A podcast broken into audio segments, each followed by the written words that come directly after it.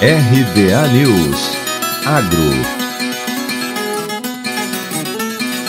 A nova estimativa da Companhia Nacional de Abastecimento, a Conab, para a colheita de grãos na safra 2020-2021 é de 260,8 milhões de toneladas.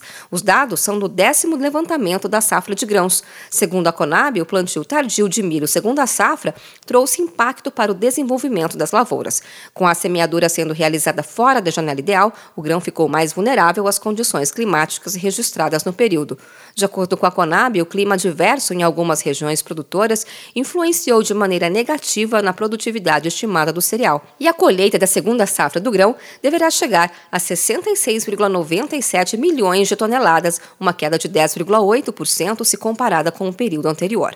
Com a atualização, a produtividade do milho da segunda safra pode chegar a 4.502 quilos colhidos por hectare na atual safra, uma queda de 17,5% em relação a 2019-2020. Já a área plantada do cereal no período registra aumento de aproximadamente 8,1%, chegando a 14,88 milhões de hectares. Mesmo com os problemas enfrentados, a estimativa de produção total do cereal é superior a 93 milhões de toneladas, uma vez que na primeira safra a colheita ficou em torno de 24,9 milhões de toneladas e para a terceira é esperada uma produção de aproximadamente 1,5 milhão de toneladas. A soja, por sua vez, tem um acréscimo na produção estimada em 11,1 milhões de toneladas para esta safra. Com a colheita encerrada, a oleaginosa atinge um novo recorde, 135,9 milhões de toneladas colhidas, mantendo o Brasil como o maior produtor da cultura do mundo.